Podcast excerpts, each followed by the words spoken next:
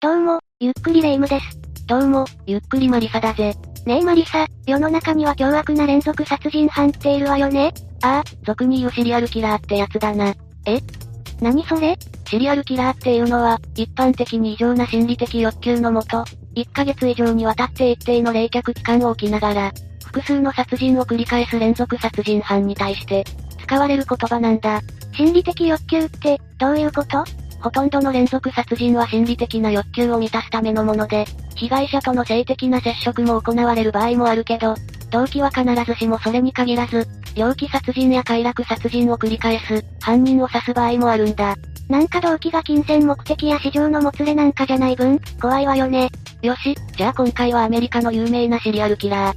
ヘンリー・リー・ルーカスについて紹介していくとするか、それでは、ゆっくりしていってね。ヘンリー・リー・ルーカスとは、全米17州で殺人案らを繰り返し、総数360人余りを殺したと言われる、最も凶悪な連続殺人犯の一人なんだ。さ、 360人も殺したの。犯罪の特異性から専門の捜査班が結成されるなど、架空の天才殺人鬼ハンニバル・レクターのモデルの一人として有名だぜ。アメリカでは有名な殺人鬼なのね。ルーカスが最後に逮捕されたのは1983年、テキサスだったんだ。それはどんな事件だったのルーカスは唯一無二の相棒であるオーキスブールと共に、80歳の家具屋の老婆を殺害したんだ。そんなおばあさんを手にかけたのね。ああ、息をするように人を殺すルーカスにとっては、そんなこと珍しいことではなかったんだけど、その少し前に最愛の人を手にかけていたことから、落ち込みを隠しきれず、後始末がかなりずさんになってしまったんだ。そんな殺人鬼でも愛する人がいたんだ。でも、そんな最愛の人まで殺害してしまうなんて、証拠だらけのこの殺人を、家具屋の友人である保安官コンウェイが疑ったのは当然のことで、ルーカスのトラックの助手席に付着していた血痕を見逃さず、二人を警察へ連行したんだ。おばあさんのお友達が保安官でよかったわ。しかし、血痕を調べた結果、血液型は O 型で老婆の A 型と異なるものだったんだ。違ったのいや、鑑識は A 型が時間経過によって、O 型反応に変じることを見落としていたらしいぜ。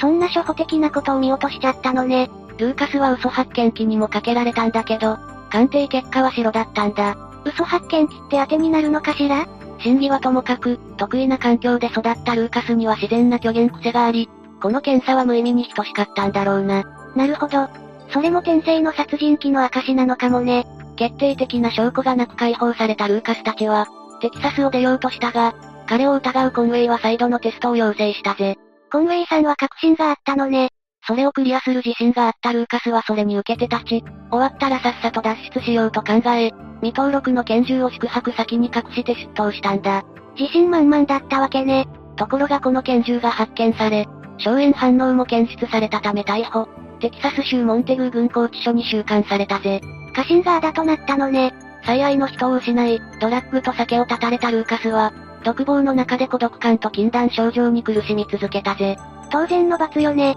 そんな中で、ルーカスはふと髪のお告げのような声を聞いたそうだ。幻覚とか幻聴の類かしら美しく柔らかな光に包まれたルーカスは、すべての罪を告白するのだ、という神とおぼしき声に従い、監視を通じて判事への面会を願い出たんだ。何はともあれ、懺悔の心境に至ったのね。ルーカスは淡々と、イエスがすべての罪を告白するように命じられたのです。それに従わねばなりません、と前置きした上で、一体どれだけの人を手にかけたというのかねという問いに、まず100人というところから始めさせてください。とてもそんな数では足りませんが、と答えたぜ。な、なんかすごい懺悔になりそうね。そこからヘンリー・リー・ルーカスの殺人遍歴が明らかにされていくんだ。ヘンリーは1936年8月、バージニア州ブラックスバーグで生まれたんだ。 1936年は昭和11年にあたるわね。 38歳の母ビオラ・ルーカスは、12歳の頃から売春していた筋金入りの娼婦で、ルーカスは11番目のありがたくない子供だったんだ。なんでありがたくないのどうせ生まれても、今までのように捨てるか売るかするしかないし、せめて女の子なら娼婦として稼がせるのにと思ったんだ。最悪の毒親ね。ある時、逆に、女の子が生まれたら親子ごとで買うよ、と言われた彼女は、新たな客層の期待に胸を膨らませたが、生まれたのは男の子、後のヘンリー・リー・ルーカスだった。望まれない子供だったわけね。ビオラは、がっかりしたものの、すぐに、女の子として育て、男の喜ばせ方を教えよう、と発想を転換したんだ。何その歪んだ発想は、ビオラはヘンリエッタと呼んで女児の産着を着せ、髪が伸びると可愛らしくカールをかけて、ヘンリーを育てたぜ。もうここから人生が狂い始めていく感じね。ビオラには元鉄道員だった夫、アンダーソンがいたが、列車事故によって両足を失い、密造酒をはじめとする内職によって細々と稼いでいたんだ。一応、旦那さんはいたのね。作った酒はほとんど自分で飲んでしまい、蒸留機の番をルーカスに手伝わせることも多かったぜ。え密造酒の手伝いをしていたの知らず知らずのうちに、ルーカスは幼くして酒の味を覚えてしまったんだ。母親同様、父親も最悪の毒親だったのね。ああ、でもアンダーソンとルーカスには、血のつながりはなかったと言われているぜ。まあ、母が娼婦だったわけだし、それは不思議じゃないわよね。ビオラは気分次第で、すぐにルーカスを虐待し、幼いルーカスに対して容赦はしなかったんだ。ひどい母親よね。さらに彼が物心つき始めると、売春の客から特別料金を巻き上げて、目の前で、商売、に及んだんだ。母親が目の前で売春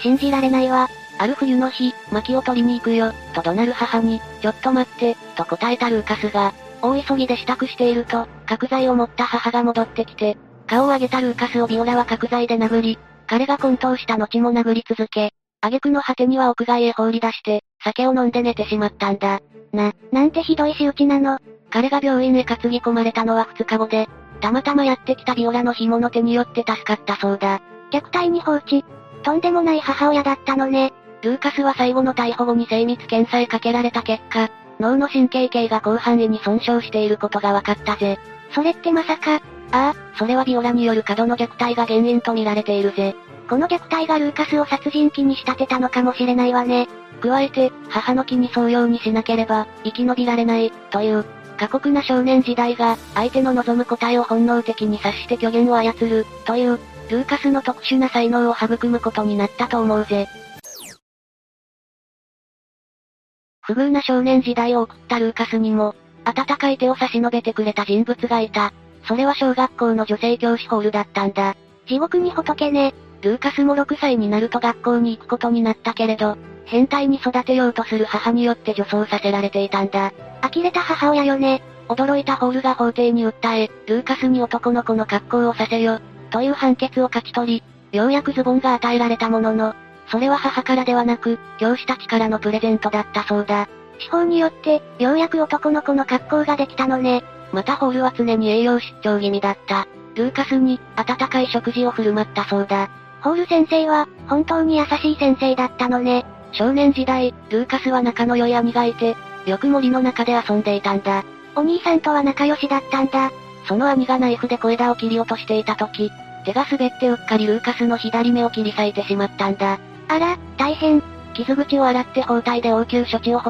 したが、ビオラは、またヘマをやりやがったな、と毒づき棒でこづいた結果、傷は化膿して、顔がパンパンに腫れ上がってしまったぜ。医者に連れて行かないどころか、傷をこづいたの。驚いたホールは保健室に連れて行き、応急処置を施したぜ。それは一安心ね。しかし別の教師が授業中、いたずらをやめない子に向けて投げた定規が交わされ、運悪くルーカスの左目を直撃してしまうんだ。なんたる不運、それでどうなったのこのことでルーカスは左目を失明してしまうんだ。え、失明してしまったのね。その後、危機として学校へ講義に行ったビオラは、二度とホールをルーカスに近づけない約束を校長に取り付け、保証金を受け取り、一番安い義眼を買って、残りは全て酒に使ってしまったぜ。もうほんとクズすぎて、話にならないわ。 14歳になった頃、父が急性肺炎で死去。ルーカスは仲の良かった兄を追って海軍を志願したが、この左目の失明で入隊を拒否されてしまったぜ。軍隊には入れなかったのね。ビオラは、お前が行く場所などない。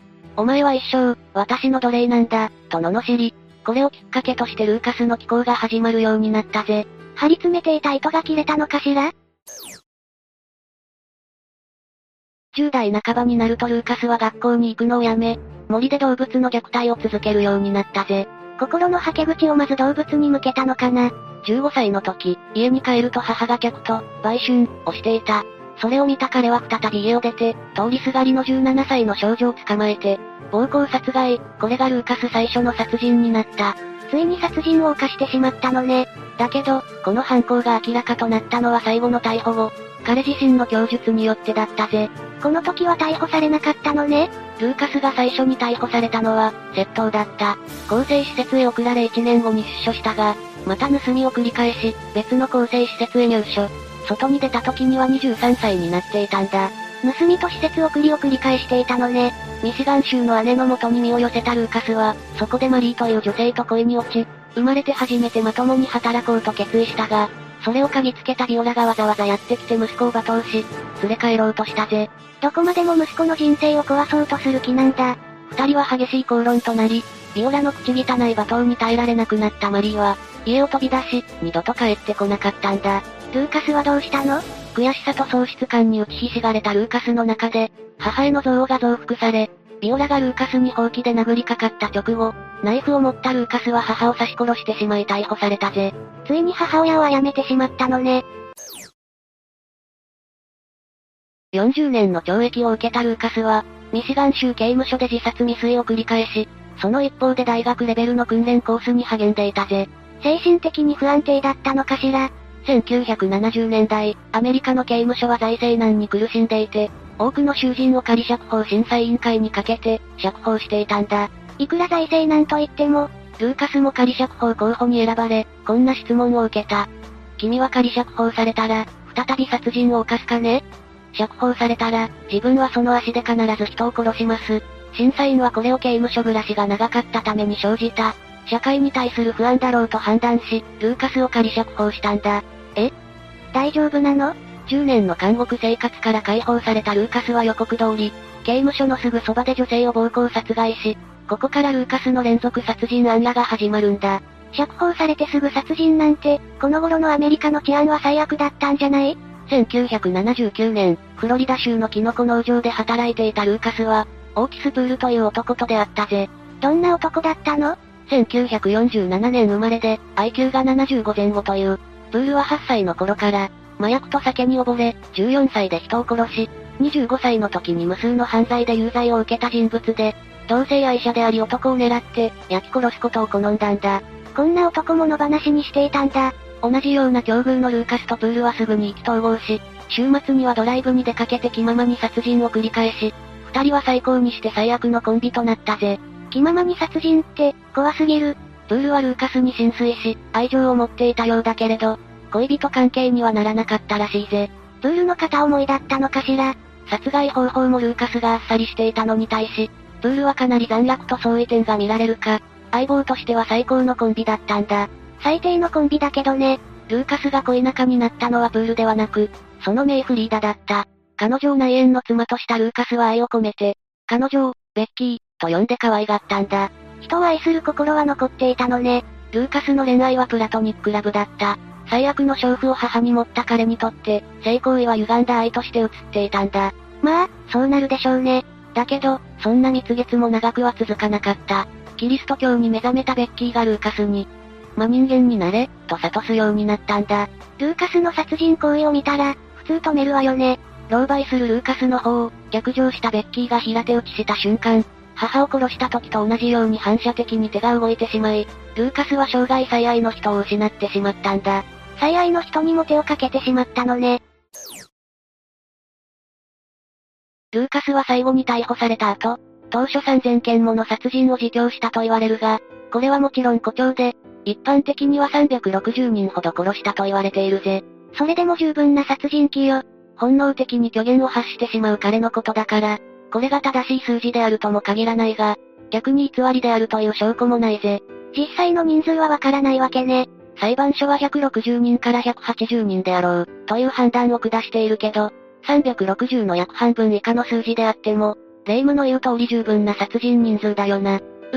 とんでもない人数だわ。神に促されて自供を始めたというルーカスであったが、虚言癖ゆえにどこまで信頼できるか定かではなく、殺害内容について克明な記憶を持っているらしいのだが、そういった虚言によって捜査班は常に翻弄されたぜ。動機がない、愉快犯みたいなもんだからね。証拠合わせの手がかりとなるはずの相棒プールは IQ の問題に加え、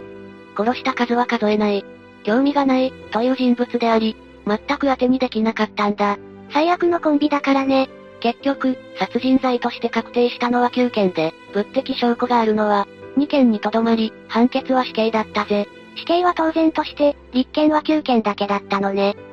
1998年に刑が執行されるはずが、州知事だったジョージ・ブッシュが証拠不十分を理由にこれを延期。結局は終身刑となり、ブッシュは死刑推進派であったが、これは極めて異例のことだったんだ。死刑は執行されなかったのね。その後2001年にルーカスは心臓発作で死亡。去年64歳だったぜ。こんな猟奇的なシリアルキラーのヘンリー・リー・ルーカスは、映画や小説にはなってないのルーカス事件によって、最も影響を受けたと思われるのが、トマス・ハリスによる小説、羊たちの沈黙、だぜ。そんなに有名なのこの作品は1990年に映画化され、アカデミー賞で作品、監督、主演男優、主演女優の主要4部門を受賞。サイコサスペンスの新たな方向性を示した人気作となり、多数の続編が生み出されたぜ。アカデミー賞も受賞したのね。これに伴って、モデルのルーカスの知名度も上がったんだ。それだけ、ルーカスを批判する人も増えたろうね。 2001年3月12日に亡くなったルーカスは、テキサス州ハンツビル内にある、キャプテン・ジョーバード墓地に埋葬されたけど、破壊行為や盗難を防ぐために、人目につかないところに埋葬されているそうだぜ。凶悪な犯罪が多いアメリカでも、得意なシリアルキラーだったということね。というわけで今回は、ヘンリー・リー・ルーカスについて紹介したぜ。それでは、次回もゆっくりしていってね。